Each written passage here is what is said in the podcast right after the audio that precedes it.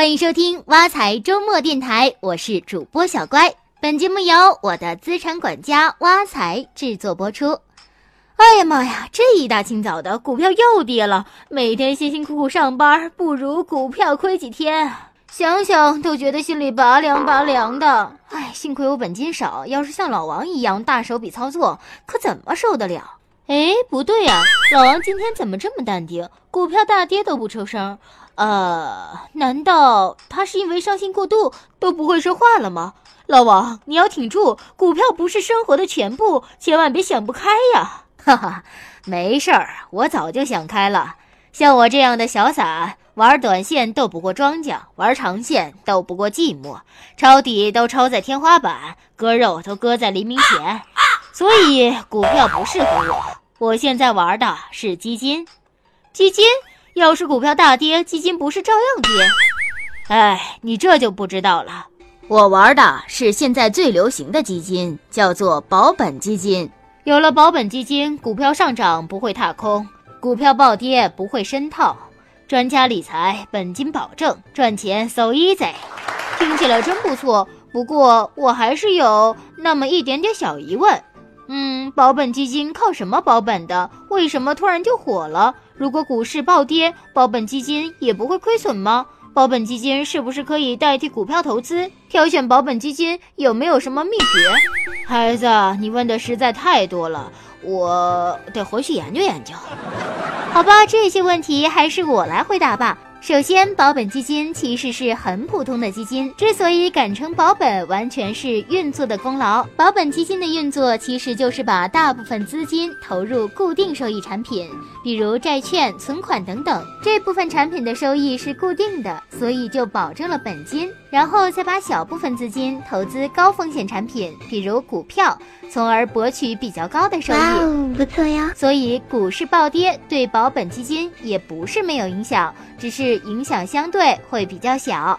其次，保本基金一般都有两至三年的保本年限，只有持有到规定的时间，保本基金才能给你保本。如果你不想把钱放这么久，提前就想赎回，那就对不起了，你的保本基金可能不但不保本，还要支付高额的罚息。另外，大部分保本基金只有在认购期。也就是最初的募集的时候买入才保本。如果投资者不是在募集期认购，而是在保本基金打开申购的时候购买，也有可能不能享受保本。还有一种最郁闷的情况，就是如果你购买的保本基金在第一个保本周期结束时没有赎回，又继续持有了一段时间，但没有到下一个保本周期结束，这个时候你想要赎回基金，也同样有可能不享受保本待遇。所以购买保本基金前一定要看清楚购买合同哦。原来就想保个本也有这么多的限制条件，听起来也没有特别诱人。怎么突然就火了呢？保本基金特点就是攻守兼备，属于比较稳健的产品。现在突然火起来，一来可能是大家被动荡的股市伤害了，二来就是理财产品收益下降，可以投资的产品实在太少了。不过，虽然投资保本基金不能奢望高收益，但对于想获得稳定收益的投资者来讲，保本基金还是比较适合长期投资的。但是，即便保本基金比较稳健，投资前也一定要好好学习购买攻略哦。首先，购买保本基金最好在基金的募集期购买。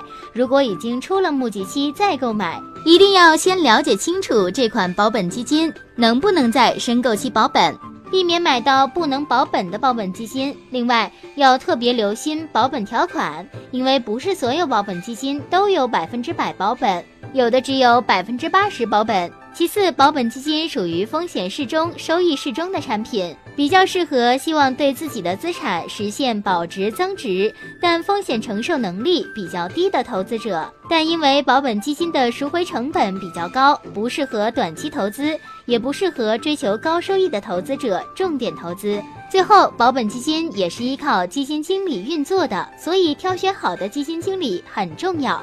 在挑选基金的时候，可以重点关注基金经理的从业经验和历史运作能力。好了，今天的挖财周末电台到这里就结束了，欢迎大家使用挖财系列 APP，您的理财生活从此开始。我们下期见。